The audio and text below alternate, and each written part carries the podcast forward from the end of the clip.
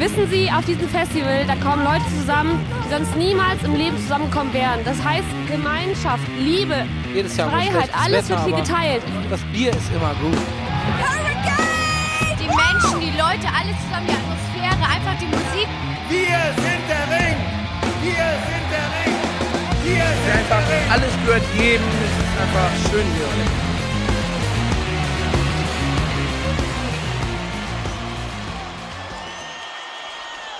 Headliner. Der Festival-Podcast. Hallo und herzlich willkommen zur 21. Folge von Headliner, der Festival Podcast. Wir sind wieder da, nach einer, wie ich sagen würde, kurzen Sommerpause, die wir uns genehmigt haben. Wie geht's dir heute? Mir, mir geht's gut. Ich bin, ich, ich freue mich auf eine neue Saison, die da vor uns liegt. Genau, stimmt. Das ist quasi Season Nummer 3 von unserem Podcast. Wer hätte das gedacht? Wer hätte das gedacht? Ich nicht. Ja, ähm, wir haben uns gedacht, nachdem wir im Juni drei Festivals mitgenommen haben und anschließend auch nichts mehr groß anstehen hatten, dass wir jetzt nicht über Festivals reden wollen, auf denen wir gar nicht sind, weil wir das irgendwie seltsam gefunden hätten, jetzt da so ausführlich irgendwas breizutreten und haben uns gedacht, wenn wir uns auch mal vier Wochen gar nicht melden, das ist hoffentlich auch kein Problem und haben uns kurz mal ein bisschen ähm, ja, Zeit aufgenommen, um die ja, Saison für uns quasi schon abzuschließen. Um das zu verarbeiten. Genau, also verarbeiten, was passiert ist. Und haben ähm, uns ein bisschen überlegt, wie wir weitermachen können. Und haben uns da ein paar Sachen überlegt, wovon ihr heute das erste hören werdet. Ähm, zwischendurch, äh, nachdem wir beim Ring, beim Hurricane und beim Stadt ohne Meer gewesen sind, waren wir auch noch auf einem klitzekleinen Festival woanders. aber nicht als Besucher, sondern weil ich da ähm, spielen durfte mit meiner Band. Auf dem Lot Festival war das. Vielleicht kennt das ja irgendjemand, der aus Rheinland-Pfalz oder dem, unserem Nachbarbundesland, dem Saarland, kommt.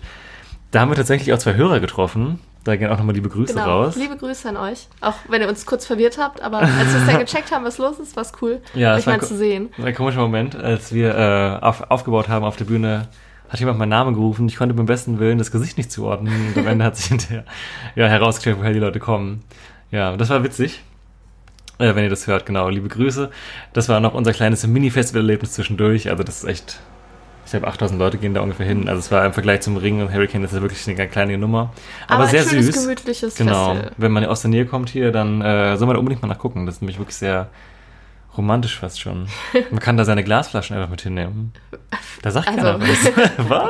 Mensch. Da kamen Leute mit Bierkästen an. Also absolut verrückt. Ja, das war unser kleines Zwischending noch. Aber eigentlich haben wir nämlich ansonsten versucht, glaube ich, oder was heißt versucht, haben uns beide nicht so viel mit Festivals beschäftigt. Besonders du warst ja in der Ja. Trauerphase noch. Ja, ich habe das immer so, wenn die Saison für mich erstmal vorbei ist. Ich meine, für viele war sie ja, oder ist sie jetzt gerade erst vielleicht vorbeigegangen mit dem Highfield Festival, aber wenn bei mir die Saison vorbei ist, stellt sich echt immer so eine Trauerphase ein. Und dann kann ich mich erstmal kurz nicht mit Festivals beschäftigen, weil ich dann so traurig werde, dass alles vorbei ist. Aber ich bin langsam wieder über den Berg.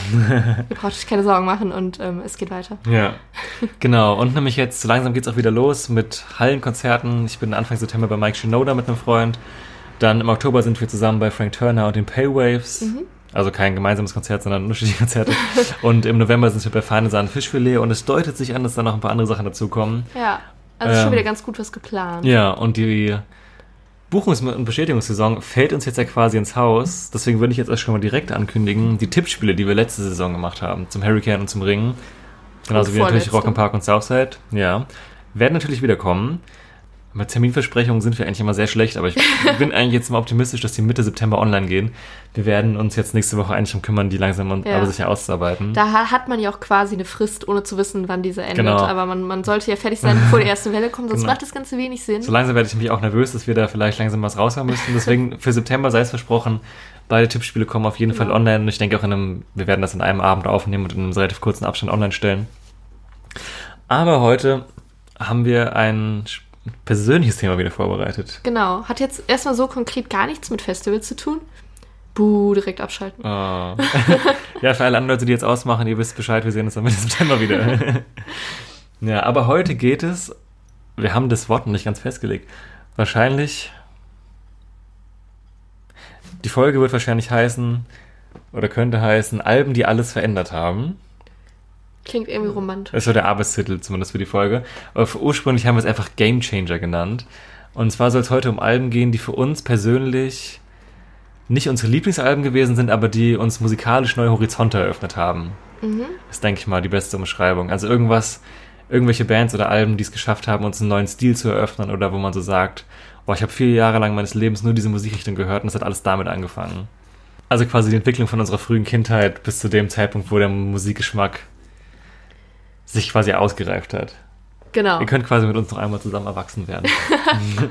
Deswegen wundert euch auch nicht, wenn da jetzt vielleicht ein paar Sachen dabei sind, wo ihr denkt, das war jetzt äh, wirklich jetzt vielleicht nicht das beste Album oder wie kommt sie denn jetzt da drauf? Wie gesagt, es geht nicht darum, dass wir jetzt hier die Top-Alben ever irgendwie auflisten, sondern wirklich die Sachen, die für uns irgendwas verändert haben oder besonders wichtig waren Ja. für unsere Entwicklung. genau. Top-Alben ever, vielleicht ein andermal. Genau. Vielleicht auch mit ein paar Überschneidungen natürlich. Ja, genau. Man, man weiß nie. Äh, wir haben uns da beide erstmal Gedanken drüber gemacht und äh, sind jetzt auf eine unterschiedliche Anzahl an Alben Mhm. gekommen. Wir haben uns auch nicht abgesprochen, also ich weiß nicht, was sie sagen, und sie Genau. weiß nicht, was ich sage. Äh, deswegen, also Max hat ein paar mehr Alben, da muss er dann ab und zu mal ein bisschen, bisschen mehrfach hintereinander was nennen. Und ähm, genau, ansonsten gehen wir das Ganze chronologisch durch. Genau, also nach unserer Lebensgeschichte nach quasi nicht nach der Release-Daten der Alben, sondern wie es eben in unser Leben gekommen ist. Ja, da, ich würde mal sagen, da machen wir mal hier freibadmäßig den Sprung ins kalte Wasser. Passend zum Wetter. Passend zum Wetter. Wart ihr schon im Freibad? Wie war es für euch? Ja, wir waren auch noch im Freibad, mehrmals. Ich gehe nie ins Wasser. Ich bin nur zum, äh, zum, zum Gucken da. ich bin nur zum Liegen da. Aha, Das okay. war Ein Freudscher. Ja, aber bevor wir uns jetzt da in irgendwas verlieren, oh, müssen wir die, die Zettel voneinander verstecken. Wir haben natürlich Notizzettel, weil wir sind gut Ja. vorbereitet. Also wenn ihr was blättern hört, das ist mein, meine ellenlangen Notizen. Okay, ich habe meine Karriere musikalisch in sechs Phasen eingeteilt. ich nicht. Nee, wir fangen am besten einfach mal äh, bei unserer Kindheitsphase an. Oder wie es bei mir heißt, Phase 1, wir sind hier beide Soziologen, Sozialisation. ja, da, da reiche ich mich ein, da passt mein erstes Album auch an. Okay. Meine Sozialisation hat aber ähm, nur bedingt mit dem zu tun, was hinterher mich jetzt so krass verfolgt hat, glaube ich. Also schon, aber auf eine andere Art und Weise, als es bei dir war. Mhm, mhm. Wer soll zuerst? Du, weil du mehr hast. Okay, mit Sozialisation, da geht es aber relativ zackig. Also das, Ja, meine erste musikalisch bewusste Erinnerung, die ich habe, ist ein äh, Sampler gewesen und kein Album, deswegen zählt jetzt nur, nur so halb. Und das war ein äh, Neue Deutsche Welle, Neue Deutsche Welle Sampler. Das waren zwei CDs mit, keine Ahnung, 24, 25 Songs insgesamt. So das Beste, größtenteils aus den 80ern von der Neuen Deutschen Welle. Ähm, da waren so Bands dabei wie ich habe mir ich habe versucht ähm, den zu finden den wir damals hatten ich habe ihn aber nicht gefunden habe nur einige Songs sind mir wiedergekommen von so Künstlern wie Major Tom die Fehlfarben von Extra Breit von Falco von Nena von Markus und wen es damals alles gab Aber Major Tom nicht der Song und nicht der Künstler? das kann auch sein nee der Song ist völlig schwerelos oder es hieß Major Tom in Klammern Ja, okay, vielleicht rieche ich gerade Ja, Scheiß. auf jeden Langt Fall dieser ganze Scheiß. Und das hatten- habe ich damals sehr, sehr oft gehört, weil wir hatten es zum einen auf ähm, CD. Sorry, das Fenster ist wieder auf. Und ähm, wir hatten es aber auch auf einer Kassette, so wie man das damals noch ganz oldschool so übertragen hat. Und das haben wir, als ich, keine Ahnung, noch in der Grundschule und nicht mal in der Grundschule war, glaube ich, haben wir das immer gehört, wenn wir in Urlaub gefahren sind. Aber wir sind immer so nach Dänemark oder die Nordsee gefahren. Das heißt, wir hatten lange Fahrten. Deswegen habe ich das auch sehr, sehr oft gehört auf dieser Kassette. Deswegen ist das meine erste bewusste musikalische Erinnerung. Hattest du da Lieblingssongs drauf? Äh, Major Tom fand ich saugeil. Ähm, es gab einen Song, der hieß Eisbär, den fand ich saugut. Den habe ich auch heute, ich habe heute in der Recherche noch mal ein bisschen gehört. Aber das ist nicht der Eishockey-Song, ne? nein, nein. ähm, ich weiß gar nicht, wie der Künstler heißt. Grauzone waren das. Habe ich gerade, ist mir gerade eingefallen. ähm, ja, genau, das fand ich mega. Ich mochte äh, hier Markus, ich will Spaß, fand ich auch immer super. Geil. Ich fand Falco schon immer gut. Was gab's denn noch? Ich mochte damals auch schon die Songs, die so ein bisschen nicht, also ah, gut, Markus, ich will Spaß war jetzt eher so ein nach vorne Song, aber die so ein bisschen äh, getragener waren und so ein bisschen, wo die Leute gelitten haben. Deswegen der Eisbär-Song von Grauzone, den, würde ich, den müsst ihr euch mal anhören, der ist echt ziemlich gut. Okay, hab ich nie mir von heu- heute auch gehört. dreimal angehört. angehört. Angehört. Okay, dann hören wir den nach der Folge hier nochmal. Okay. Ich, vielleicht kenne ich ihn ja doch. Ist ja Da denken sie davon, dass man als Eisbär alleine ist und sich mit niemandem rumschlagen muss und Eisbären weinen nicht und Ist das ja. jetzt gut für die Eisbären oder schlecht? Interpretation. Interpretation. okay. Ja, schön. Das ist ja meine frühe Kindheit. Also, vielleicht nicht das erste Album, was mich aus meinem eigenen Antrieb heraus motiviert hat, aber das wurde mir so vorgesetzt. Und dass ich sehr gerne deutsche Musik höre, hat sich auch durch mein Leben gezogen anschließend. Gut, äh, ja, dann mein erstes Album ist auch unter, dem, unter der Überschrift äh, Sozialisation auf jeden Mhm. Fall zu fassen. Ein Album, was erschienen ist, als ich noch gar nicht auf der Welt war, war Mhm. mir nicht bewusst, dass es 91 erschienen ist, nämlich Ten von Pearl Jam. Und ja, dazu muss ich sagen, meine Mutter und ihr Lebensgefährte sind richtig krasse Pearl Jam-Fans gewesen oder sind es immer noch. Und ich habe das Album auch erst halt so richtig wahrgenommen, als ich schon in Anführungszeichen viel älter war. Also ich würde sagen, so seitdem ich fünf war oder so, habe ich so wahrgenommen, dass es das wirklich gegeben hat. Aber irgendwie, vielleicht war meine Mutter ein bisschen spät dran oder so. Oder me- meine Mama ist sowieso so jemand, die hört halt Alben sehr, sehr lange, wenn sie was geil findet. Jetzt nicht nur so ein paar Monate, sondern eher so ein paar Jahre irgendwie. Und dann halt immer das Gleiche und da verändert sich nicht so viel. Genau. Und ähm, das war, das ist irgendwie das Album meiner Kindheit, ganz, ganz krass. Also gerade so ein Song wie Jeremy zum Beispiel, würde ich fast sagen, das ist der Song meiner Kindheit. ja. Mit so einem anderen Sampler, den meine Mutter hatte, auch mit viel Grunge-Zeug drauf und Ah, der war sowas. selbst gemacht, ne? Der war selbst gebrannt, genau. Mhm. Ich glaube, der steht auch noch zu Hause, den muss ich mir eigentlich auch nochmal anhören, weil das, das, sind, das ist der Titeltrack meiner Kindheit einfach. Aber so, wenn ich jetzt auf ein Album das äh, runterbrechen müsste, dann ist es Ten von Pearl Jam. Und Mhm.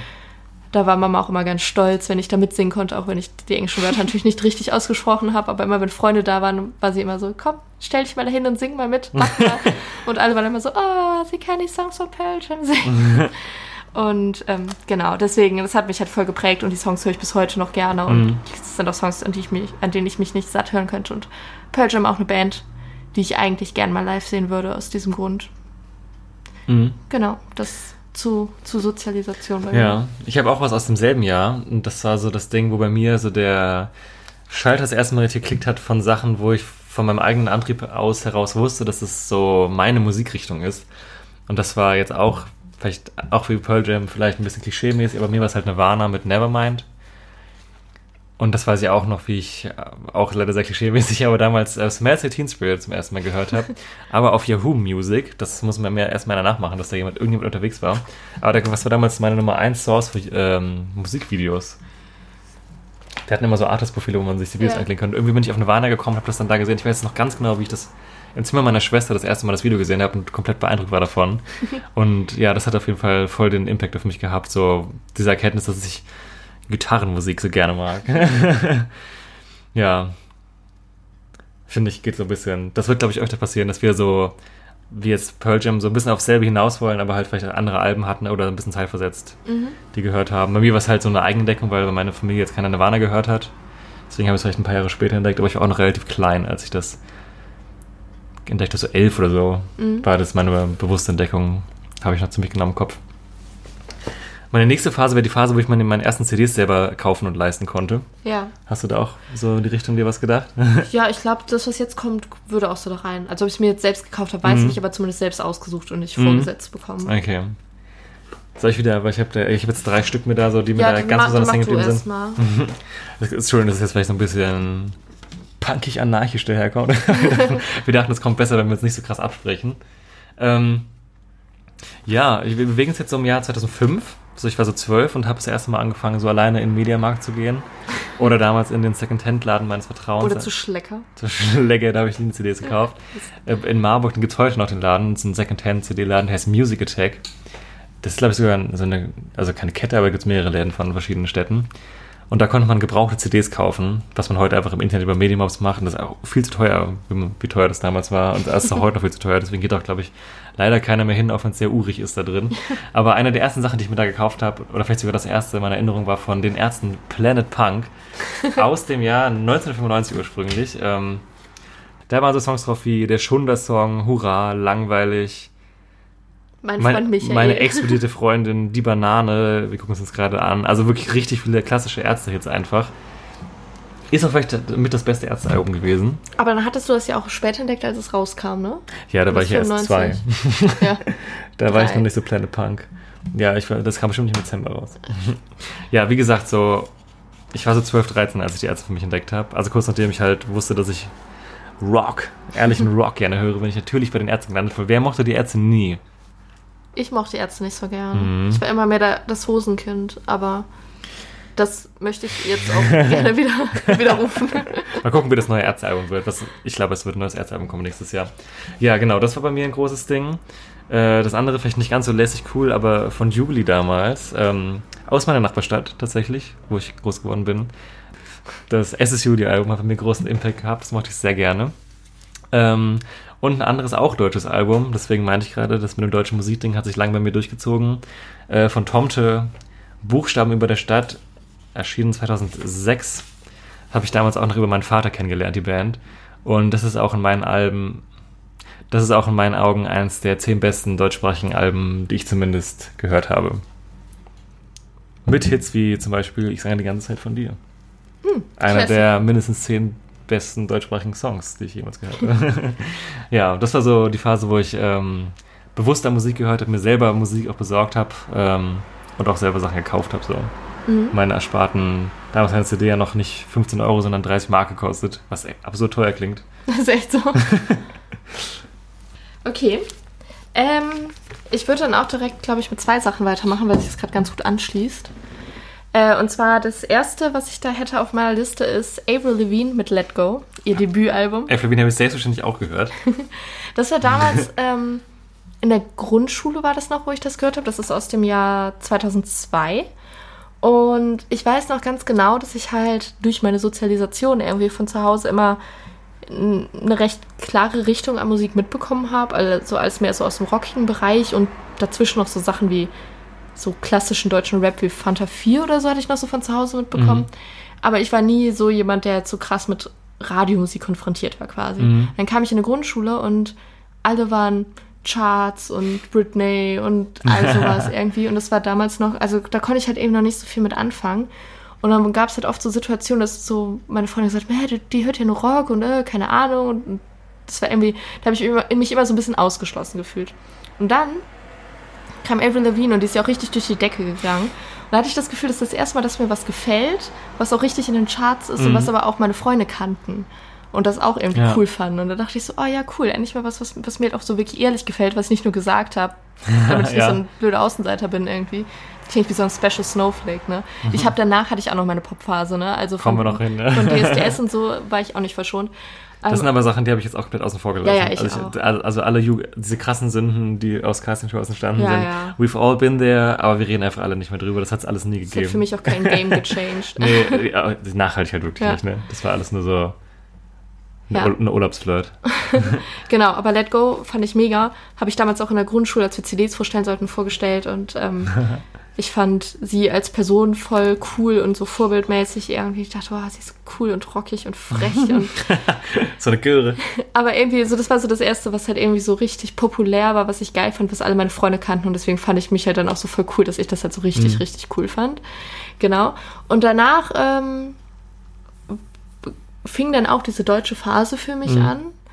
Und mein Album aus dieser Phase wäre dann Silbermond verschwendet Ah, eine ja. Zeit aus dem Jahr 2004. Also das Debütalbum von Silbermond. Fand ich mega. Also wenn ich das jetzt so rückblickend betrachte, waren da schon so ein paar Songs drauf, die so ein bisschen cringy waren. Irgendwie, aber hat für mich schon so meinen Horizont eröffnet für deutsche Musik, weil ich vorher Mhm. das halt irgendwie so gar nicht so richtig Ja. wahrgenommen habe, dass das irgendwie geht und vor allem für diesen Deutsch-Rock-Pop. Und Silbermond hat mich danach auch noch Jahre begleitet, be Mhm. begleitet, begleitet. Ja, die hatten ja auch eine gute Phase. muss Auf jeden Fall. Also die fand ich auch noch, das Album danach und ich glaube, das danach sein, auch ja. noch. Und dann fing es langsam Mm, an, so zu Moody-Musik zu werden. aber äh, war auch auf, das war mein erstes, nicht mein erstes Konzert, aber mein erstes richtiges Konzert, wo ich nur mit Freunden war. Wer darüber mehr wissen will, dem sei unsere Folge der Konzerterlebnisse Genau. ans Herz gelegt. Ja, auf jeden Fall, da da hatte ich auch mega drauf hingefiebert und ja. Also Mhm. Silbermond fand ich super cool. Ja, finde ich ähm, interessant, weil bei mir zu Hause war immer, meine Mutter hat alles gehört, ist auch heute noch so. Und mein Vater hat auch viel alles gehört, aber ein bisschen, aber gezielt alles gehört. Also weißt du den Unterschied? Also meine Mutter hat mal das Radio angemacht, mein Vater mag irgendwie alles, aber halt, er weiß, was er davon gut findet. So. Ja. Deswegen hatte ich nie so die Prägung, dass ich jetzt zum Beispiel, dass alle wussten, oh, der Max ist so der kleine Rocker. Mhm, ja. Ja, deswegen habe ich damals auch viel Schund gehört, glaube ich. ja, witzig. Aber auch generell, stimmt, das habe ich mir auch aufgeschrieben, was, dass ich das noch erwähnen wollte. das Mitte der 2000er war ja quasi Neue Deutsche Welle 2.0. Mhm. Und auch so Bands wie Wir sind Helden natürlich. Auch Silbermond habe ich auch teilweise gern gehört. Das ist mehr sein Album, was von mir ist. Davor habe ich gar nicht so viel gehört. Ich fand Ähm, Revolverheld früher auch die ersten. Revolverhead-Alben, das war vielleicht auch eine Jugendsünde im Nachhinein, aber fand ich auch gut damals. Dann ähm, auch im Zuge von Tomte nicht zu vergessen, Catcar, das Sylt-Album zu der Zeit, von, auch von meinem Vater bekommen damals. Ja, das war alles so, das war mein musikalischer Horizont damals. Mhm. So 90er Rock und alles, was gerade in unserem Land passiert ist. ja. Ja, die nächste Phase war dann eigentlich bei mir schon die, wo sich dann mein internationaler Musikgeschmack aufgetan hat. Und ähm, ich habe sie genannt die Emo-Alternative-Phase. Das ist ganz witzig, weil ich habe mir nämlich keine Phasen vorher ausgedacht. aber ich kann mich bei den Phasen komplett hier anschließen. Also jetzt Mhm. vielleicht nicht gleich viele Alben da Ja. drin, aber wir hatten die gleichen Phasen einfach. Ja, das wäre das schon, das haben wir schon auch Deswegen festgestellt, glaube ich. Emo-Alternative-Phase passt bei mir auch ganz gut. Mhm. Das war vielleicht die prägendste musikalische Phase meines Lebens, würde ich sagen. Bei mir immer, äh, ist immer noch meine lieblingsmusikalischste Mhm. Phase, musikalische Phase. Die prägendste und die wichtigste. Auch wahnsinnig intensiv irgendwie. Also damals hat mich, also klingt so klischee-mäßig, weil es jetzt auch hier um so in Anführungszeichen Emo-Musik geht. Ähm, auch wenn wir, glaube ich, beide eher bei der oberflächlichen Emo-Musik hängen geblieben sind und jetzt nie so richtig in der Szene drin waren. Aber ja, das sind alles so, da verbinde ich unglaublich viel auch mit. Ja. Ja, willst du mal anfangen? Was so dein, dein, dein Türöffner für diese Szene war. Ja, mein Türöffner für diese Szene, das ist die Frage. Ich- Kontrovers. Ja, ich, Wie alt sind wir gerade? Ich glaube, ich bin ungefähr ähm, bei- 17 rum. 16, 17? also bei mir, meine beiden Alben, die ich dafür habe, sind 2005 und 2006 rausgekommen, aber ich glaube, ich habe die erst später entdeckt, weil nach Deutschland dauert es ja erstmal ein bisschen, Mm, bis da alles ja, genau. geschwappt Ich ist, gerade so mit 2005 der Szene rum. und so. Da war ich natürlich erst 13, aber Ja, intensiver wurde es ein bisschen später erst. genau. Ähm, wo war ich stehen geblieben? Genau, Der Gate Opener. The Gate Opener. äh, das war schwierig, irgendwie wieder sich in Erinnerung zu rufen. Was war jetzt das Erste, was ich da wirklich wahrgenommen habe? Weil da so ein paar Sachen waren, die, glaube ich, recht gleichzeitig passiert sind. Aber ich glaube, das oder die Band, wo ich wirklich direkt ein Album komplett gehört habe, was mich richtig begeistert hat und was mich dann zu ganz, ganz vielen anderen Bands und Alben gebracht hat, das ist My Chemical Romance Black Parade. Wie viele vielleicht auch schon wissen Mhm. oder gehört haben. Ich habe es ja schon ein paar Mal erwähnt. Bis heute meine Lieblingsband. Und ähm, ja, das war irgendwie so nicht nur das Album, sondern auch der ganze Look, Mhm. die ganze Atmosphäre irgendwie, was mich da so voll begeistert hat. Und ich bin dann auch relativ schnell, glaube ich, nach diesem Album dazu umgestiegen, auch die älteren Sachen von My Chemical Romance zu hören, die da vorher schon rauskamen, aber die irgendwie in Deutschland gar nicht so richtig präsent waren, zumindest in meinem Horizont überhaupt Nee, nicht. überhaupt nicht. Also ohne Black Parade irgendwie wäre ich nie drauf gekommen, mir die alten Sachen anzuhören. Und ähm, genau, aber das war halt so. Klingt jetzt so blöd, aber so, so, so Teenager-Emotionen irgendwie und so dieses ganz. Es hat mich auch voll gereizt, irgendwie, dass sie gesagt haben, das ist ein Konzeptalbum zum, zum Thema Tod. Das klingt jetzt, als wäre ich so voll der Ultra-Emo gewesen oder so. Also mich hat jetzt nicht diese Todsache so angesprochen, aber überhaupt dieses, diese Idee von einem Konzeptalbum kannte ich Mhm. bis zu diesem Zeitpunkt überhaupt Ja. nicht, dass es sowas gibt. Und da dachte ich mir so, oh, das ist halt mega artsy und voll geil und dann noch mit, mit diesen ganzen Visuals dazu und das passt alles so ist gut Mhm. durchdacht und das hat mich halt so voll, voll begeistert irgendwie. Tut's auch bis heute noch. Und genau, deswegen, das war für mich, glaube ich, so der Gate-Opener zu dieser ganzen Szene und zu Mhm. diesen vielen Dingen, die da mitgekommen sind. Ja, das Konzeptalbum-Ding habe ich, glaube ich, tatsächlich auch über dieses Album kennengelernt. Ist mir auch in der Liste drin, aber nicht als genereller Öffner für die Musik, aber tatsächlich für dieses ja, Konzeptalbum-Ding. Da habe ich eine Mhm. ziemliche Schwäche für so allgemein. Also wenn Bands Konzeptalben machen, außer das Thema finde ich dumm, dann bin ich da immer relativ dahinter, das mir anzuhören, weil ich das irgendwie cool finde, wenn sich so ein roter Faden durchzieht. Das andere Ding, was bei mir auch so ein ja, so ein Bewusstsein dafür war, dass die äh, Rockszene nicht in den 90ern gut war, sondern heute immer noch ist, war, also damals immer noch war, war ähm, American Idiot von Green Day. Das ja auch ein Konzeptalbum ist und das hat mich auch damals extrem abgeholt, ohne dass ich den politischen Inhalt überhaupt verstanden hätte. Das, das habe ich ja auch mit 13, 14 gehört, da hatte ich keine Ahnung, was da los ist. Da, also man wusste halt, dass der George Bush kein guter Mann ist, aber man hätte es ja nicht begründen können. So, ne? Deswegen habe ich Hast den Inhalt. die Dear Mr. President von Pink ja, man hat es halt so gehört, aber man hat es ja eigentlich nicht, wenn man ehrlich ist, nicht richtig greifen können. Also zumindest mit 14 nicht. Und ja, aber das war auf jeden Fall ein so ein Ding, Also American Idiot von Green Day, was mir generell den Konzeptalbum Horizont eröffnet hat und auch von wegen, dass man eben auch im modernen, zu der Zeit modernen Rock noch Bands findet, die gute Musik machen. Das ist auch abseits von R&B und Clubmusik was gibt, was im Radio läuft. Genau, My Chemical Romance habe ich auch drin. Aber mir war der Türöffner zu der Emo-Musik tatsächlich 30 Seconds to Mars mit dem Beautiful Lie Album. War bei mir auch ganz groß. Ja, also das habe ich geliebt, das Album. Und ich mochte auch das danach, das ist War noch sehr gerne. Und den Vorgänger von A Beautiful Lie, das selbstbetitelte Album, habe ich auch viel später erst entdeckt, als ich mich dann tiefer reingedickt habe. Äh, das liebe ich auch heute noch. Alles danach haben wir auch schon drüber geredet, da ging dann leider alles in den Bach runter. aber gut. Es ist aber bei den Bands auch so aus der Zeit, dass viele von mir so einen alten Kredit einfach noch haben. Mhm. Genauso wie Sachen, die jetzt nicht in der Liste drin sind, aber die man natürlich auch erwähnen muss. Bei mir wäre jetzt Fall Out Boy zum Beispiel so ein Beispiel. Mhm. Gehe ich heute nicht mehr mit, aber keine Ahnung, mein Lieblings-Fall Out Boy Album könnte ich mir heute auch noch anhören, hätte ich eine gute Zeit, so 45 Ja. Minuten lang so. Mhm. Also ich habe äh, da auch noch ein Album auf der Liste bei mir. Also nicht von Bitteschön. Fallout Boy, aber Von Panic. von Panic at the Disco, genau. A Fever You Can't Sweat Out. Wo mir dann erstmal aufgefallen ist, dass das tatsächlich das erste Album auch von denen war. Also irgendwie gab es und dann sind die direkt durchgestartet. Nicht schlecht. Aus dem Jahr 2005, also ist noch vor Black Parade rausgekommen. Fand ich auch einen interessanten Fun Fact. Dass Black Parade überhaupt 2009 ist rausgekommen ist, war ich ein bisschen überrascht. Hä? Ist 2006 rausgekommen? Vielleicht habe ich mich vertippt. okay, das würde auch viel mehr Sinn machen. Ich war schon so, hä, 2009? Nee, das ist 2006. Gut. Also ich bin mir ziemlich sicher. Ja, ma- ja, ja, stimmt. Das nächste kam mich auch dann. Ich habe das danach kam zu der Zeit raus. Okay, ich korrigiere mich. Ja, genau. Äh, Panic at the Disco, weil äh, erstmal oberflächlich zu diesem ganzen Emo-Trinity-Dings zugeordnet, aber für mich damals auch irgendwie was komplett anderes, weil das das allererste Mal war in meinem Leben, dass ich Musik gehört, gehört habe und mir Musik gefallen hat, die viele elektronische Elemente drin hatte. Mhm.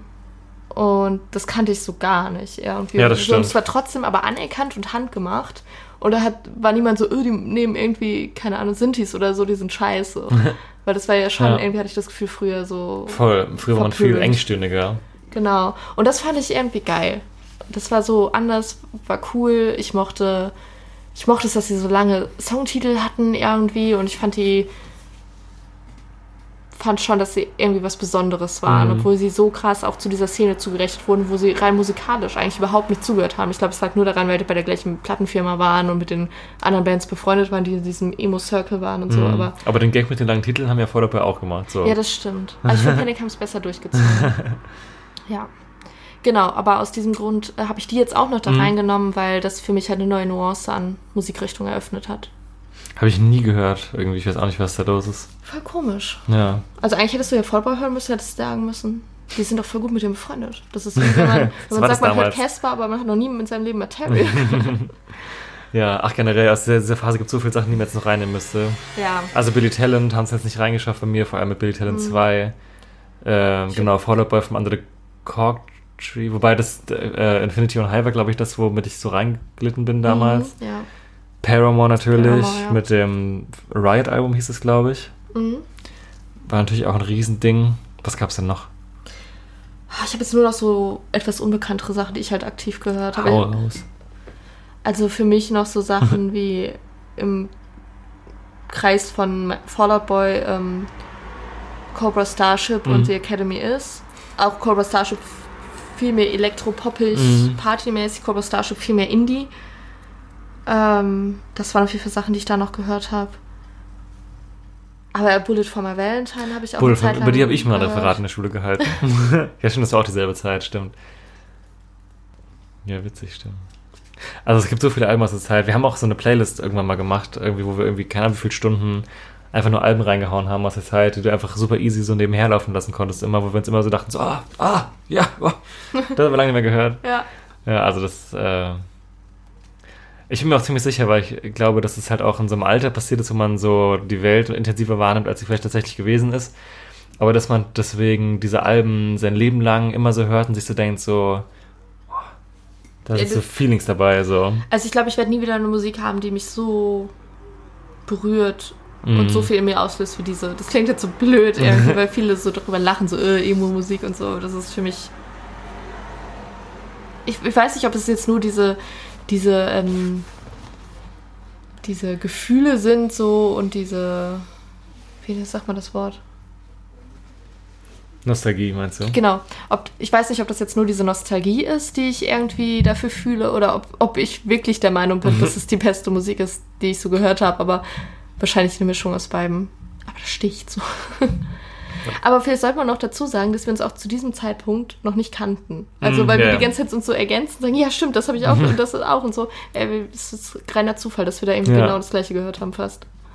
Ja, das stimmt tatsächlich. Aber ich glaube, dass, es auch mal, dass ich das mal gelesen habe, dass es auch so einen psychologischen Grund dafür gibt, dass man die Musik aus dieser Zeit immer am liebsten mögen wird. So. Hab aber auch heißt gar nicht gehört. am liebsten mögen, aber dass man immer so auf ganz natürliche Art und Weise halt was damit verbindet. Vielleicht ist es wirklich diese emotionale Überdramatisierung der Zeit, aber weswegen man das halt so ganz besonders, diese paar Jahre so ganz besonders intensiv wahrgenommen hat. Ja. Ja, und wenn man jemand ist, der, glaube ich, wie wir beide relativ gerade damals, bei dir mehr als heute, glaube ich, so intensiv Musik gehört Auf hat, jeden Fall, ja.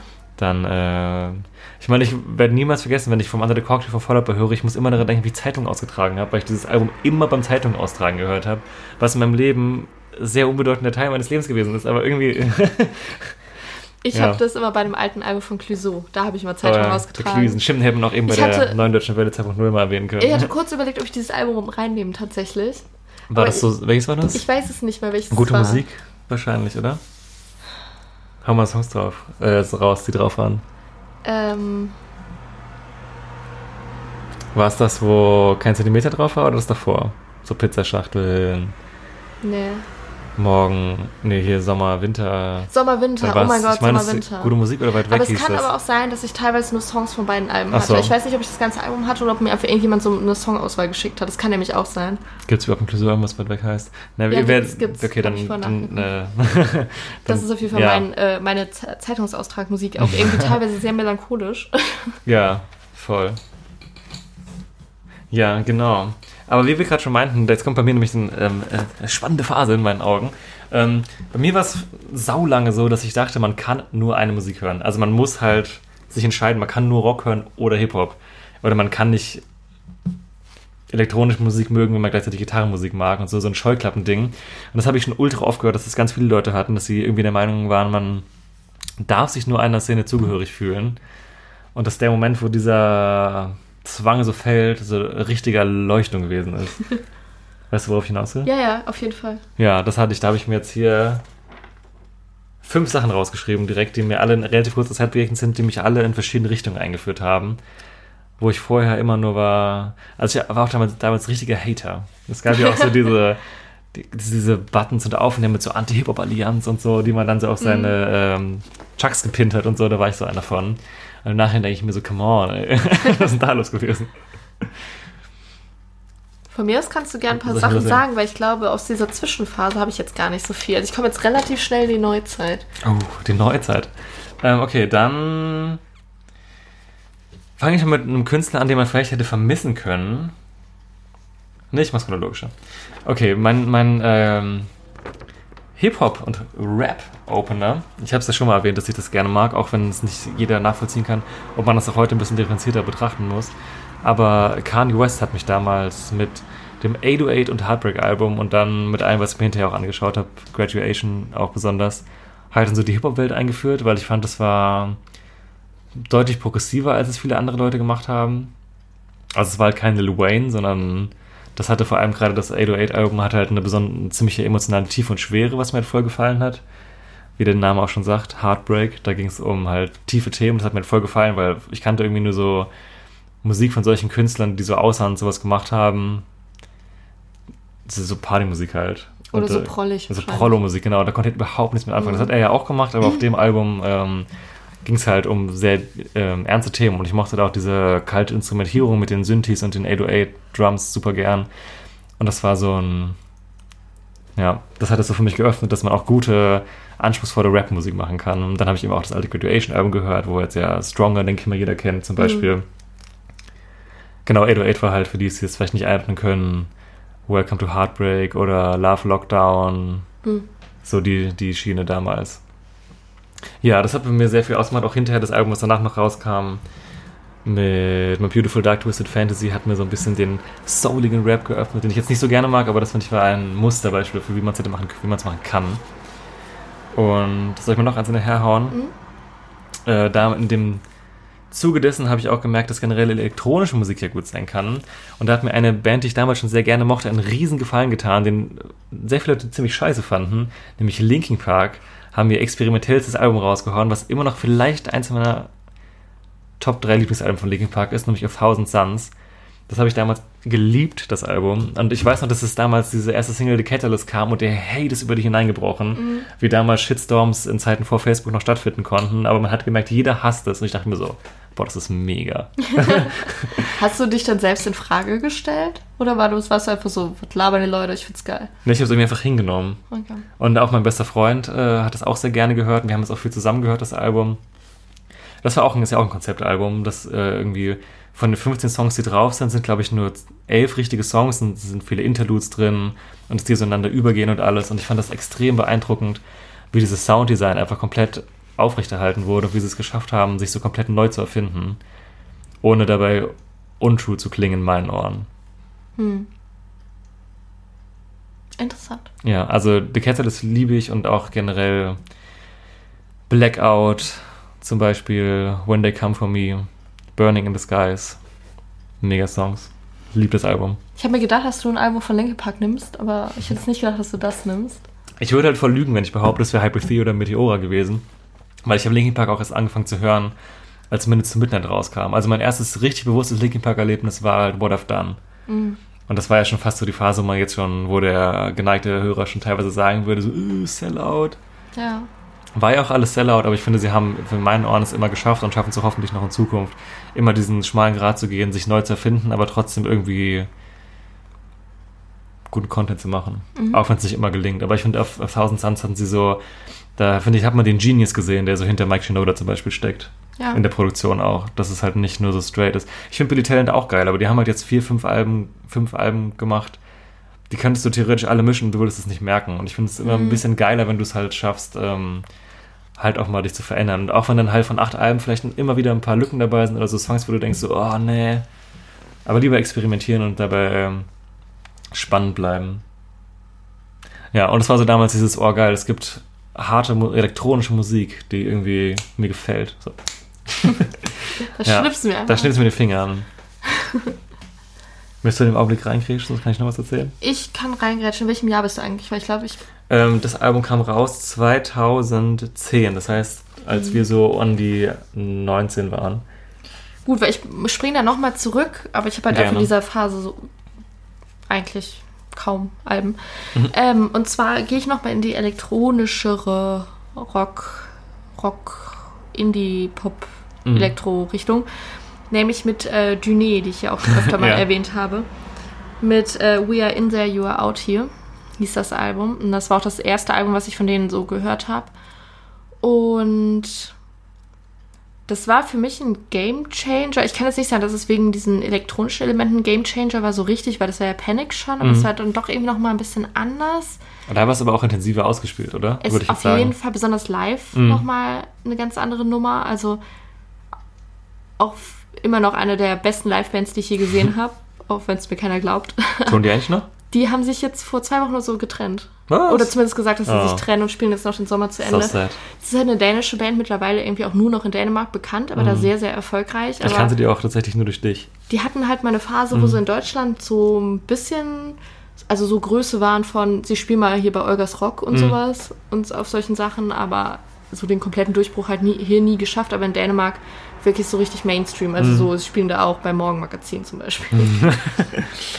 ähm, genau. Aber ich habe die dann halt auch irgendwann verloren. Also ich hatte die zwei, drei Alben, habe ich sie sehr, sehr, sehr intensiv gehört und auch tausendmal live gesehen in dieser Zeit. Aber das Album fand ich, mh, mm, fand ich vom Text auch richtig gut. Und da waren halt auch schon so viele Sachen drauf, die halt elektronisch waren, aber nicht so wie bei Panic at the Disco, so elektronisch Abtempo-Party, mhm. sondern auch getragener. Mhm. Und das fand ich daran auch voll gut. Und die hatten, haben zum Beispiel auch ähm, auf drei Alben jeweils einen Song gehabt, der dann halt so eine Trilogie ergibt und sowas. Mhm. Ich meine, das wusste ich jetzt, als ich das erste Album gehört habe, noch nicht, dass das kommt, aber das ist auch so ein sehr getragener Song, der sich dann halt immer so weiterentwickelt hat mit jedem Album, was ich auch ultra geil fand. Und ja, das war auf jeden Fall einfach, was ich rauf und runter gehört habe über richtig, richtig lange Zeit. Und also ich habe früher schon mehr Musik gehört als heute, aber das war schon wirklich sehr krass, wie, wie Mhm. viel und wie intensiv ich das gehört habe und wie Mhm. ich die Sachen geliebt habe. Und als ich mir heute nochmal die Tracklist angeguckt habe, weil ich wissen wollte, so, ah, welche Songs waren jetzt nochmal drauf, dachte ich mir so, boah, ich muss das unbedingt mal hören, weil ich das so geliebt habe. Mhm. Ich muss noch mal dazu sagen, du hast früher mehr Musik gehört als heute. Ist so gemeint, dass du weniger zu Hause im Zimmer sitzen dir das anhörst, sondern Mhm. mehr halt so bewusst in so Situationen, wie wenn wir abends zusammensitzen oder auf Konzerten. Ja, nicht, dass voll. es so, nicht, dass du das als Musikhasser falsch verstanden wirst. Ja, also ich, ich nehme Musik im, mittlerweile weniger als äh, Hintergrundmusik, Mhm. wenn ich halt einfach irgendwo chille oder Ja. so, dann mache ich andere Sachen oder habe andere Sachen im Hintergrund. Ähm, und nehme lieber so spezifische Situationen, wo ich da Mhm. Musik höre irgendwie, wenn Mhm. man das so sagen kann. ja. Und allgemein war ich aber schon immer ein Mensch, der Musik hauptsächlich durch Live-Musik kennengelernt hat. Mhm. Also zig Bands, die ich mich in meinem Leben lange begleitet haben, habe ich vorher noch nie gehört gehabt und war halt auf irgendeinem Festival, wo die halt gespielt haben und auf einmal wurde es meine Lieblingsband. und es gibt auch echt viele Bands, äh, die ich so aufzählen könnte, wo ich gesagt habe, ich mag die auf Platte wirklich nicht so gern, aber ich liebe sie live Mhm. und ich sehe sie, keine Ahnung, drei, vier, fünf Mal auf Mhm. einem Konzert. Aber die Platte habe ich mir zu Hause fünfmal angehört. So. ja. Ja. Nur das zu, zu, Mhm. zur Erklärung. Ja. Ja, meine Phase über den Tellerrand schauen ging noch weiter. Ich habe es ja gerade schon angedeutet mit der Elektronik, die sich für mich eröffnet hat. Wie auch bei dir. Und ich bin aber auch dann in so ein bisschen experimentelleren Bereich reinge reingerutscht. Und bei mir war das besonders durch das OK-Computer-Album von Radiohead. Ursprünglich erschienen 1997, da war ich vier. Nee. Das stimmt gar nicht. Doch, Doch. ja, tatsächlich. Guck mal, rechnen muss man können. Genau, habe ich damals auch noch nicht gehört, aber ist mir dann damals irgendwann in die Hände geflogen. Ja, das war so ein Ding, was mir einfach diesen, auch ein Konzeptalbum übrigens, diese elektronische Klangwelt näher gebracht hat. Auch in der Richtung habe ich damals auch Björk zum Beispiel entdeckt. Und The Cure, das habe ich mir auch damals beim Music Attack gekauft, beim Secondhand CD Shop. Das Disintegration Album von 89, das gefällt mir auch wahnsinnig gut. Da sind so Songs wie Pictures of You drauf oder Fascination Street. Fascination Street, konnte ich noch nie so gut aussprechen. Ja, das ist auch so dieses Wavige, was mir damals so voll gut gefallen hat und so diese düstere Atmosphäre von allem und bei Radiohead auch dieses futuristisch, aber auch gleichzeitig dystopische, dass man das mit Musik alles so kreieren kann, so eine Welt, die einen so voll in sich reinsaugt, man das auch wirklich, wie auch beim A Thousand Suns Album, dass man sich hinsetzen kann, man hört das einmal durch und ist hinterher wie, als wäre man irgendwie gerade aufgewacht, so. Mhm. Das fand ich voll beeindruckend, weil ich das vorher so gar nicht kannte. Ja, und eine Sache noch, Akustikmusik habe ich damals auch für mich entdeckt. Also ich bin wirklich da in alle Himmelsrichtungen, habe ich mich ausgetobt. Hauptsächlich damals durch William Fitzsimmons mit The Sparrow and the Crow 2008 erschienen. Ich habe es auch ein bisschen später erst entdeckt, aber den habe ich auch wahnsinnig lange sehr, sehr viel gehört. Ja, da habe ich eigentlich wirklich von vom Rock ab in alle elektronischen, akustischen Spielereien alles mir mal angehört und bin habe eigentlich überall irgendwas gefunden, womit ich was anfangen konnte. So. Habe ich noch irgendwas in die Klammern dahinter geschrieben? Nein. Dann mache ich mal weiter. Ja. Ähm, genau, bei mir kommt jetzt vielleicht auch als nächstes etwas, wo, wo ich in eine neue Richtung gegangen bin oder in eine Richtung, in der ich, in die ich seit längerer Zeit damals nicht gegangen bin, nämlich in den Pop.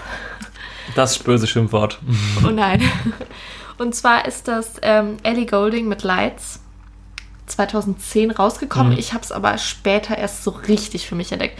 Also damals als Starry Eyed rauskam, weiß ich, dass ich den Song manchmal auf MTV gehört habe und ich erinnere mich ganz genau, dass sie den unplugged gespielt hab, hat im Kontext von Rock am Ring, aber in so einem Studio, was MTV damals noch bei Mhm. Rock am Ring hatte und sie hatte eine Panda-Mütze auf. Sehr spezifische Erinnerung. Was mir gerade einfällt, das haben wir jetzt gar nicht so richtig gesagt. Wie hat man damals eigentlich Musik entdeckt? Ich weiß nämlich auch noch, Ach so. 30 Seconds to Mars habe ich auch damals in irgendeiner MTV-Sendung gesehen, wo halt so wie, Mhm. sowas wie Get a Clip, aber von MTV, ich weiß nicht mehr genau, wie das hieß. Aber halt einfach die ganze Zeit liefen ja, lief ja, als noch Musik da lief, hat man so viele Sachen einfach entdeckt. Also es war damals mir voll das Hobby, mich in diesen Sendungen, diese ein, zwei Stunden einfach hinzusetzen auf Sofa und mir das einfach anzugucken. Mhm. Und wenn halt ein Song und Video kacke war, hat man sich kurz halt abgelenkt, aber dann halt wieder halt zugeschaut und habe ich so viele Sachen entdeckt für mich. Ja. Stimmt, das war damals voll das Ding, so wie man heute halt Spotify Shuffle vielleicht nutzen würde. Mhm. Ja, stimmt. fällt mir gerade so ein, weil habe ich auch noch diese, bei 30 Seconds to Mars from Yesterday, weiß ich noch ganz genau, wie dieses Video zum ersten Mal lief und das ist ja das, wo die in dieser verbotenen Stadt in China gedreht haben. Ja, ja. Das weiß ich noch ganz genau, wie dieses Intro lief und das ist ja auch so ein kleiner Kurzfilm und ich mir schon bevor der Song anfing so dachte, boah, das sieht so geil Das aus Video ist alles. auch so geil. Ja, ich fand das so, ich war komplett, sofort ge total gebannt einfach. Ja. Ja, Sachen, die einem heute einfach gar nicht mehr passieren so. ja, Mhm, das stimmt. Deswegen, Das Musikvideo ist auch irgendwie so dass man generell Bands über Musikvideos entdeckt, das ist halt irgendwie Ja. so mittlerweile voll unvorstellbar. voll. Ich finde es eigentlich krass, dass Bands überhaupt noch Musikvideos drehen.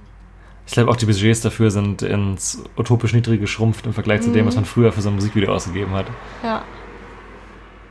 Ja, ja, wie gesagt, ähm, Ellie Golding Lights. Ähm, das war mein, mein, meine erste Erinnerung an Ellie Golding, dass ich sie wahrgenommen habe, weil diese Erinnerung, wie sie da irgendwie in diesem MTV-Studio sitzt und den Song spielt. Aber das Album richtig gehört habe ich so 2012 war das ungefähr. Mhm. Und da richtig, richtig intensiv. Und das war so mein, meine erste Erfahrung mit so wirklich Mainstream-Pop, wobei sie ja damals noch nicht so nicht so poppig war, wie sie heute sondern Mm, noch ja, mehr das mit stimmt. Akustikgitarre und folkig so ein bisschen Mhm. und so.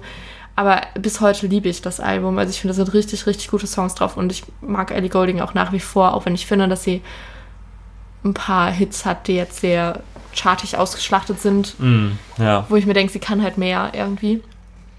Aber das war so die erste wirkliche Popkünstlerin, wo ich dachte, ja, okay, ich, ich mag wirklich eine Popkünstlerin und kann das auch so offen zugeben Mhm. und finde das auch richtig gut.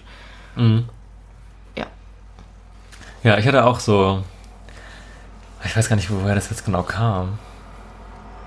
Aber ich finde auch immer, dass so gut gemachter Pop ist immer so ein bisschen zu Unrecht verschrien, weil Leute das sehr schnell alles in einen Topf werfen. Mhm. Ich würde zum Beispiel auch die frühen Ellie Golding Sachen auf jeden Fall auf die gute Seite stellen. Die neueren Sachen sind so an der Grenze so, dass man teilweise denkt, so um Gottes Willen und dann auch wieder, okay, der Song ist schon gut so. Ich habe mir waren das damals so Bruno Mars und Justin Timberlake, wo ich so mein erstes Bewusstsein dafür hatte, dass also Popsongs auch geil sein können. Ja. Justin Timberlake ist ja auch teilweise sehr progressiv, muss man ihm lassen. Ja, aber ich habe, ich weiß, dass eine Sache noch kommt, äh, die auf die du jetzt hinaus willst, wo ich auch finde, dass es wirklich ein wahnsinnig gutes Album ist. Ich wäre zumindest enttäuscht, wenn es nicht drin wäre. Ist drin. Okay, da kannst du direkt mal davon erzählen, weil da würde ich mich. Aber ist mein letztes, ist Ach das? so. Echt? Ja. Hm. Ich habe noch zwei dazwischen. Ach so. Ja gut, okay, ich dachte, du bringst es vielleicht an der Stelle schon an. Also ich kann es an der Stelle ansprechen. Jetzt habe ich es hab zu hart Ja, okay. angeteased. Aber, Genau. Also weil es für mich kein Gamechanger-Album, aber ich respektiere, respektiere es als eins der ähm, besten, wirklich klassischen popkulturellen Alben, also die wirklich darauf aus sind, kommerziell erfolgreich zu sein, aber eins der besten produzierten aus dieser Zeit. Schließe ich mich Bitte. komplett an. Jetzt sind alle Feuer ist ab, gespannt. alle denken sich so, um Gottes Willen, wer wird es sein? Es ist Re... Nein. Es ist pink, nein. ähm, es ist Taylor Swift mit 1989. Oh, das ist jetzt wirklich kein Scherz. nee, ich liebe das Album. Ich, früher war ich jemand, der sich diesen Hype-Train äh, für den Hate für Taylor Swift voll angeschlossen Mhm. hat. So, ich kann nur Songs über ihre Ex-Lover schreiben und äh, alles hört sich gleich an und keine Ahnung. Und dann kam dieses Album und ich dachte mir einfach nur so, Das ist aber auch... halt einfach mega gut. Das ist aber halt einfach auch ihr, ihr Ding gewesen. Also Ja, ihr es bestes ist halt Album. Ne? Alle anderen sind auch, also ich würde jetzt auch, finde, alle anderen scheißen dagegen auch ganz schön ab. Auf in jeden Fall. Ja.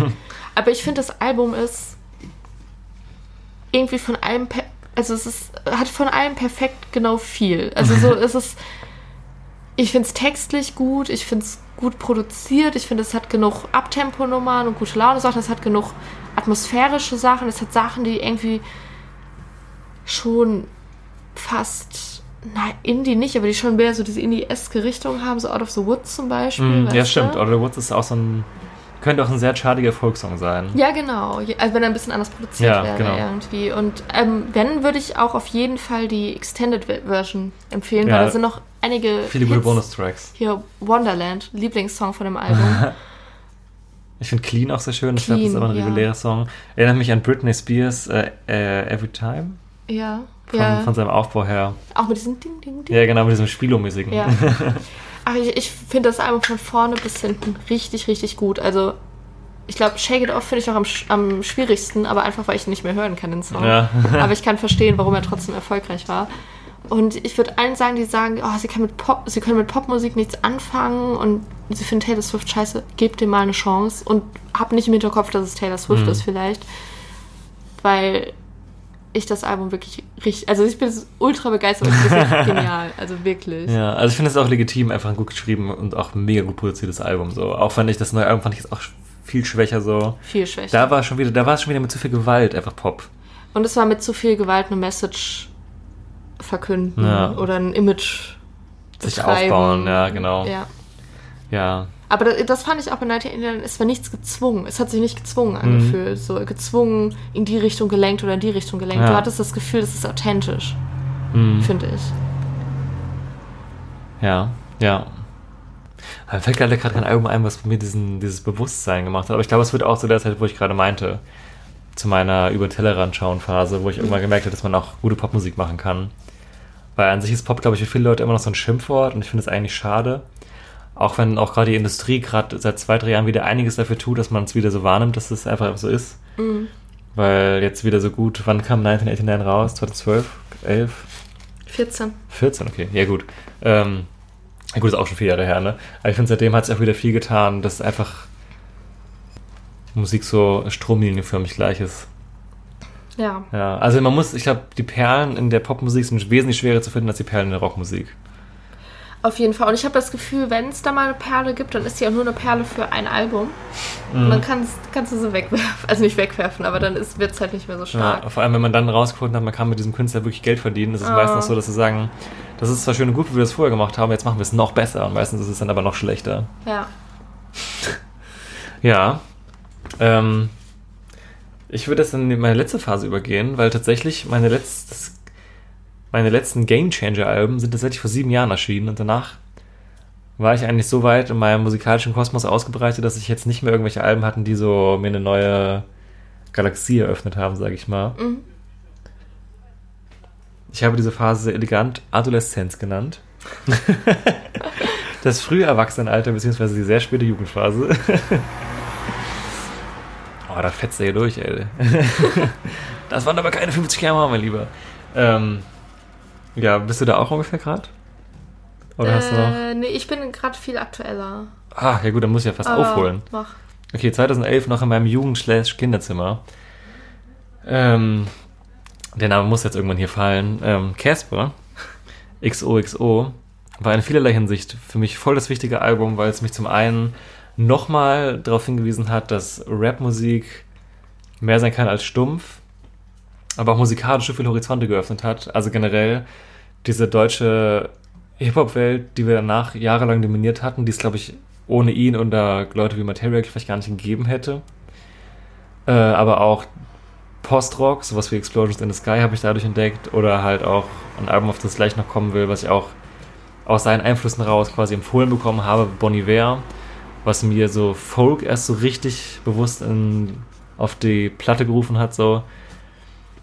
Ja, ich finde das einfach ein Riesen. Das Album war eine Explosion in meinem Umfeld auch und in meinem musikalischen Hören und Wesen. Ich habe das legitim zwei Monate lang habe ich nichts anderes gehört, über Monate hinweg. Und ich fand das alles geil. Also ich habe den kurz bevor er abgeblowt ist schon wahrgenommen, weil ein Freund von mir den gefunden hat mit dem Hin zur Sonne Album noch. Und deswegen haben wir diesen, diese Phase kurz vom Release schon relativ aktiv mitverfolgt und alles, was kam, war immer so, okay, das wird richtig groß. Und es kam die nächste Single, okay, das wird richtig groß. Und es kam die nächste Single, man wusste, okay, das wird richtig explodieren. Und dann kam dieses Album raus und es ist einfach 13 Songs lang, in meinen Augen 10 von 10. Einfach alles, jeder Song, der drauf sitzt, das ist perfekt produziert. Auch für mich eines der besten deutschsprachigen Alben, die ich jemals gehört habe, auf jeden Fall. Auch wenn, keine Ahnung, so perfekt ist vielleicht der, Tiefpunkt der Platte, weil es so gewollter, gute Laune-Song ist, der überhaupt nicht da reingepasst hat. Aber es sind so viele Songs drauf, der Druck steigt einfach. Mega Opener. Mega. Ähm, Auf und davon und XOXO sind super Songs. Ich finde, Michael X ist einer der Songs, die mich in meinem Leben live am meisten berührt haben. Äh, Kontrolle Schlaf ist äh, mega krasser Song, ohne auf, drauf angelegt zu sein, Hit zu sein, aber einfach super intensiv geschrieben. Und ich finde, auf dem Song, äh, auf dem Album haben sie es geschafft, diese Produktion so auf den Punkt zu machen, ein Genre-Crossover zu machen, ohne dass es Crossover-mäßig klang, wie man früher jetzt Rap und Rock gemischt hat, wie Limp Bizkit oder Linkin Park, sondern halt auf einer neuen Ebene das zu machen. Und das in Deutschland, wo Innovation eher klein geschrieben wird. und äh, auch textlich finde ich das Album. Also du kannst das hat auch mal selber gesagt, dass es heute nicht mehr so macht, so lange an Teilen zu überlegen, dass sie alle zu so Tumblr- und Poesiealbensprüche werden. Ja. Das kann man ihm vielleicht auch ankreiden, dass er das damals gemacht hat, aber ich finde, er hat es legitim halt auch geschafft. Ja, voll. Dass dieses Album ist ein Gedicht von den Lyrics. So. das Album äh, hat halt einfach die Zitate, die eine ganze Generation geprägt Ja, haben. absolut. irgendwie. Und äh, war auch für mich ein dauerhafter Lieblingskünstler für mich einfach daraus entstanden. Und also ich finde, man kann Casper finden, wie man will, aber wer sagt, dass XOXO kein gutes Album oder vor allem kein Meilenstein war, generell für deutsche Musik sind, der lügt halt. So. Lügner. nee, aber ich finde, das ist halt so. Das wird, da wird man in Jahren drüber sprechen, so wie man. Ähm, ich glaube, Casper wird irgendwann neben Tonsterne Scherben zum Beispiel stehen. Hm. Ja, jetzt habe ich es auch kurz angerissen, deswegen sage ich es auch ein anderes Ding, was da noch kurz danach kam, was ich dann über.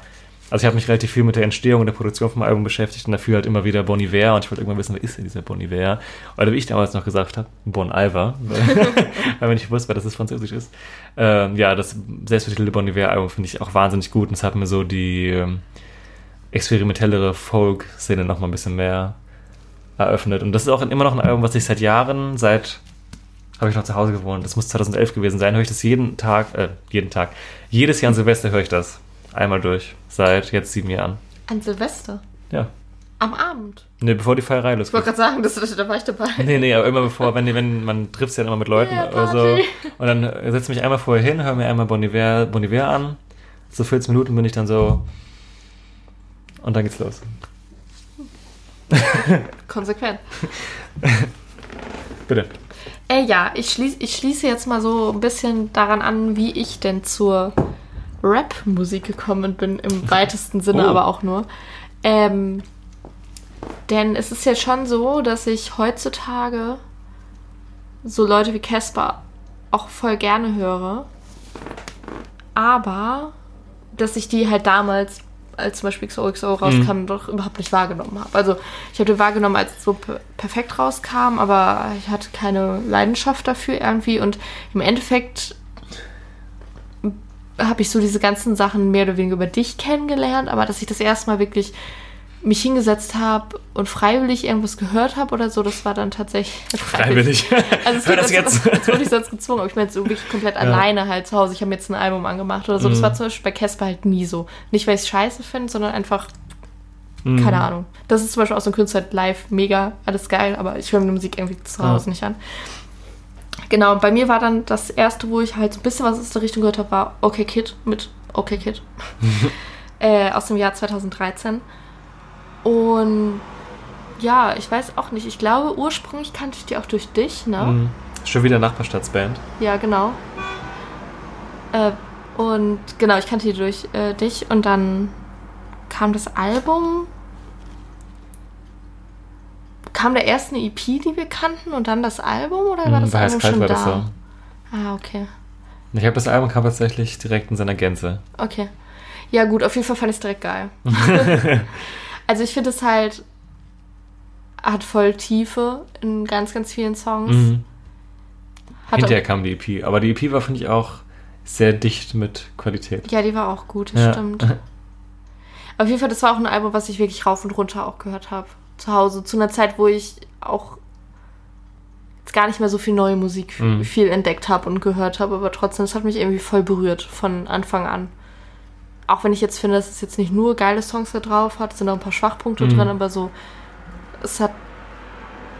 Es ist nicht so, dass dieses Album jetzt die komplette Tür geöffnet hat zum deutschen Hip-Hop oder so. Mhm. Das würde ich jetzt nicht sagen, weil dafür auch die Sachen, die ich höre, dazu unterschiedlich sind und jetzt auch nicht die Konsequenz aus diesem Album sind. Aber das war halt so das Erste, wo ich gesagt habe, ja, okay, das finde ich so gut, dass ich es mir Mhm. wirklich richtig anhöre. Deswegen Ja. sind die drin. Mhm. Das ist quasi das Ende deiner Geschichte. Nee, ich habe noch eins. Ja, raus, ich bin ja quasi Ach durch. so, ach so, okay. Äh, genau, das nächste ist dann wieder was Deutsches. Und zwar ist das quasi die Rückführung in den deutschen Rock. Nämlich Heiß-Kalt mit Vom Stehen und Fallen aus dem Jahr 2014. Habe ich jetzt mit reingenommen, Mhm. weil, wenn ich mir das alles so angucke, was ich da so aufgeschrieben habe, was ich so gehört habe irgendwie, war da jetzt bis auf OK Kid, was relativ parallel zu Heiß Kalt so Mhm. bei mir ankam, nicht so viel Deutsches irgendwie da. Und dann hatte ich natürlich mal irgendwann diese Introduction zu, diesem, zu dieser ganzen deutschen Musik durch Silbermond, aber es ist ja schon was anderes irgendwie. Ja, Und dezent. da hatte ich das Gefühl, das war halt so das, die erste so deutsche Band, die halt so ein bisschen damals noch gar nicht so hart, härtere Sachen macht. Also es ist ja mit der Zeit auch härter Mhm. Haben wir geworden. sehr geseicht angefangen eigentlich, Also es hat halt- bei mir auch mit der EP angefangen, die ja noch seichter war irgendwie. Mhm. Also eigentlich müsste die EP da draufstehen, wenn, Mhm. ich, wenn ich ehrlich Mit wäre. Liebe so. gebraut. Genau, mit Liebe gebraut. Habe ich noch in der nummer nummerierten Erstausgabe. Ja. Handnummeriert. ja, aber ich habe jetzt mal das Album ja. genommen. Ja. Und das finde ich hat schon so ein bisschen so eine Tür geöffnet, mehr oder weniger, aber zu so einer ganzen Band, Szene, Kultur Mhm. irgendwie, die gerade immer noch Diese kleine. Indie-Rock-Band-Szene Diese kleinen einfach, ja. Indie-Rock-Bands aus Deutschland, die jetzt auch nicht mal unbedingt deutsche Texte haben müssten, aber so die halt auch so ständig auf Festivals sind Mhm. und ich fand das Album auch richtig gut, ultra viele gute Zitate auch da drin Ja. irgendwie und viele Songs, die auch so voll gut, ne, gut erzählen und so eine geile Steigerung in sich haben, finde ich. Ja, deswegen habe ich es halt nochmal mit reingenommen. Ist jetzt vielleicht nicht so der, der, der größte Gamechanger, der Gamechanger auf, diesem, auf dieser Liste irgendwie, aber finde ich war es wert, das nochmal mit reinzunehmen. Ja, ja. Ja. Und ich finde, dann hat irgendwann so die Phase angefangen, wo man irgendwie schon alle Genres kannte, logischerweise. Mhm. Und dann, es gibt jetzt auch voll viele meiner Lieblingsbands, die jetzt nicht auftauchen, was irgendwie sich sau komisch angefühlt hat. Als ich die Liste gemacht habe, habe ich die Sachen, also hatte ich erst eine sehr große Liste mit über 20 Alben, dann habe ich halt rausgestrichen und musste mir dann halt eingestehen, dass zum Beispiel Placebo kein Gamechanger-Album für mich gemacht hat, aber also ich habe sie halt entdeckt, als ich die Musikrichtung schon gehört habe, so. Und dann halt hat es halt mein Leben verändert in dem Sinne, dass ich halt diese Band für mich entdeckt habe, so, aber ich bin jetzt nicht dadurch so, wow. Das ist jetzt irgendwie so voll das krasse neue Genre für mich, so. Ja. Ja. Das finde ich schwierig. Aber ich glaube, allein deswegen möchte ich nochmal gerne eine Folge mit den, Liebsling, Lieblings, mit den Lieblingsalben machen, irgendwie. Können wir gerne machen, aber bereite dich schon mal darauf vor, bei mir wird sich einiges überschneiden. Ich glaube bei dir weniger als bei mir. Mhm. Was daran liegt, dass du mehr Lieblinge, glaube ich, einfach hast Mhm. als ich. Aber trotzdem können wir das gerne mal machen. Ja, also könnte passieren. Aber wenn ihr das eine gute Idee findet, könnt ihr es in die Kommentare schreiben. Wenn ihr es ganz furchtbar findet und sagt, Leute, nee, dann könnt ihr auch mal in die Kommentare schreiben und dann werdet ihr vielleicht geblockt. Nein, das stimmt natürlich nicht. Zensur. Ja, ja, das war so ungefähr die Reise. Ne? Also bei mir 2011 danach, ich habe mir dann noch Sachen danach aufgeschrieben, aber irgendwie habe ich dann gemerkt, dass es vielleicht ein bisschen, würde ich die auf ein höheres Podest stellen, als sie verdient hätten. Ja, vielleicht habe ich das auch ein bisschen Mhm. gemacht, ehrlich gesagt. Also jetzt, äh, ich würde das jetzt vielleicht so ein bisschen, okay, Kid und heißt kalt ankreien, dass ich die vielleicht auf ein höheres Podest gestellt habe als andere Sachen Mhm. da drin. Aber es hat sich auch falsch angefühlt, die nicht reinzunehmen. Ja. So, aber wenn ich mich jetzt entscheiden müsste, welche ich rauskicke, wären es jetzt die beiden eventuell, Mhm. was sie nicht zu schlechteren Alben macht. Ja. Natürlich. Ja, aber ist ja auch nicht schlimm. So. Ich hoffe dann, dass wir da so eine kleine, eine nachvollziehbare Entwicklung euch darstellen konnten. War das kohärent für euch? ja, die dahin geführt haben, wo wir heute alle so sind.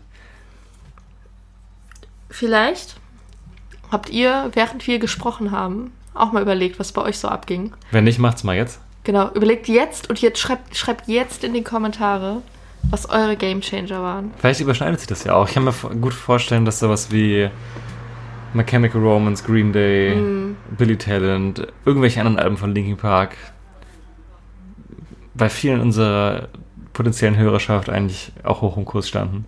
Kann ich mir auch gut vorstellen. Ja. Aber es wird mich, jetzt, jetzt ganz ernsthaft, würde mich wirklich Ja, interessieren. voll. Weil ich glaube, das würde mich auch interessieren von Leuten, die vielleicht auch aus einer anderen Altersgruppe kommen als wir. Weil ich glaube, die Leute, die in unserer Altersgruppe sind, die haben ähnliche Sachen. Wir sind Wenn- 25 übrigens. Ja. Wenn sie jetzt halt auch so bei Festivals und so gelandet sind, Ja. glaube ich, sind da schon ähnliche Sachen in der Entwicklung. Aber ich finde das spannend bei jüngeren und älteren Leuten auch, was da so abging. Ja. Also wenn ihr Bock habt, schreibt ruhig mal was unten rein. Wenn ihr bei YouTube seid, ist natürlich, wir sind ja auch auf allen anderen Podcast-Plattformen, das haben wir länger nicht mehr erwähnt. Da Stimmt. kann es jetzt ja überall anders auch hören. Da kann man natürlich leider nicht kommentieren. Aber wenn ihr euch die Mühe machen wollt und das woanders gehört habt und nicht wusstet, dass wir auch auf YouTube sind, vielleicht könnt ihr ja mal kurz vorbeikommen, da auch noch ein Abo dalassen und ähm, was drunter schreiben. Wenn nicht, auch gerne per E-Mail. Headliner minus Podcast, Podcast at web.de. genau, da sind wir auch Tag ein, Tag aus zu erreichen. Tag ein, Tag auf. Ich war schon länger nicht mehr drauf, aber Wenn nicht, sind wir auch auf Instagram und Punkt. Nee, auf Ja, Facebook. aber auf, nicht. ja, findet ihr wahrscheinlich nicht. Aber auf Instagram ist es auch verlinkt. Also, wenn ihr uns erreichen wollt, könnt ihr das machen. Schreibt einfach irgendwo hin, was ihr gerne gehört habt. Als Und ihr, wenn ihr es an eure Wand schreibt. Genau, und dann macht schickt uns ein Foto davon. ja, Ja, das war's. ja. Ist jetzt plötzlich. Ja. ja, ich weiß nicht, hast du noch was zu erzählen? Nee, eigentlich überhaupt nicht. Also ich, mir, mir juckt unter dem Nagel, ganz viele Sachen jetzt noch zu erwähnen, weil ich so denke, es kann nicht sein, dass ich die jetzt nicht erwähnt habe, weil ich die halt ultra viel gehört habe. Aber wie gesagt, es wäre halt irgendwie ein bisschen gelogen, wenn ich jetzt sage, dass es eben diese Alben waren, die alles verändert haben. Hm. Die äh, neue RTL Countdown Show.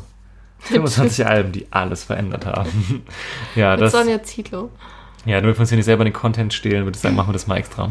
Mhm. Ja, würde ich auch sagen. Wenn, wenn du darüber hinwegkommst. Ja, selbstverständlich. Schön. Ich denke, es hat mal eine, war eine gute Länge zum Wegsnacken mal wieder. Keine zwei Stunden heute. Und dann hören wir uns hoffentlich, ich sag mal spätestens Mitte September eigentlich, wenn jetzt schlagartig ein Festival was bestätigt. Dann sind wir gearscht. Dann sind wir gearscht oder müssen Nachtschicht machen, aber wir wollen es auf jeden Fall vorher raus, sonst wird es halt auch ultra peinlich einfach, weil dann das Tippspiel ist ja auch für unser Privatleben wichtig, weil da auch eine Wette dran hängt. Deswegen werden wir uns jetzt definitiv nächste Woche darum kümmern und ich denke mal auch, zack, ich das dann aufnehmen, damit Ja. es rauskommt in die Welt. Vielleicht, also, ihr wisst ja, was wir mit zackig meinen, ne? Mhm. Könnt ihr uns schon mal einschätzen. Ja, und wer nicht weiß, wovon wir reden, wir haben, die Folgen sind relativ offensichtlich benannt. Ich glaube, haben wir zweimal die, Fest die Folge auch hochgeladen mit dem Tippspiel? Ja, ja. Ich meine, wir hätten es nur einmal hochgeladen. Nö, nö. Nö, nö. Na, auf jeden Fall könnt ihr mal im, in, in unserem Feed gucken, wenn ihr es nicht kennt. Es ist leider nur auf YouTube verfügbar, ähm, wie dieses Tippspiel aussieht. Wir tippen quasi das Line-Up der anstehenden Festivalsaison Hurricane, Southside und Rock am Ring, Rock am Park und machen da so einen kleinen, kleinen Kampf draus, kleine Wette. ja, und deswegen vielleicht ist es ja auch, wenn wir gut tippen, ohne mich jetzt selber loben zu wollen, wie ich es dieses Jahr zum Beispiel beim Hurricane Oder geschafft ich habe letztes Jahr. oder Jana letztes Jahr, dann ist es auch eine gute Prognose auf das, was euch erwartet. Deswegen ist es vielleicht auch spannend zu hören.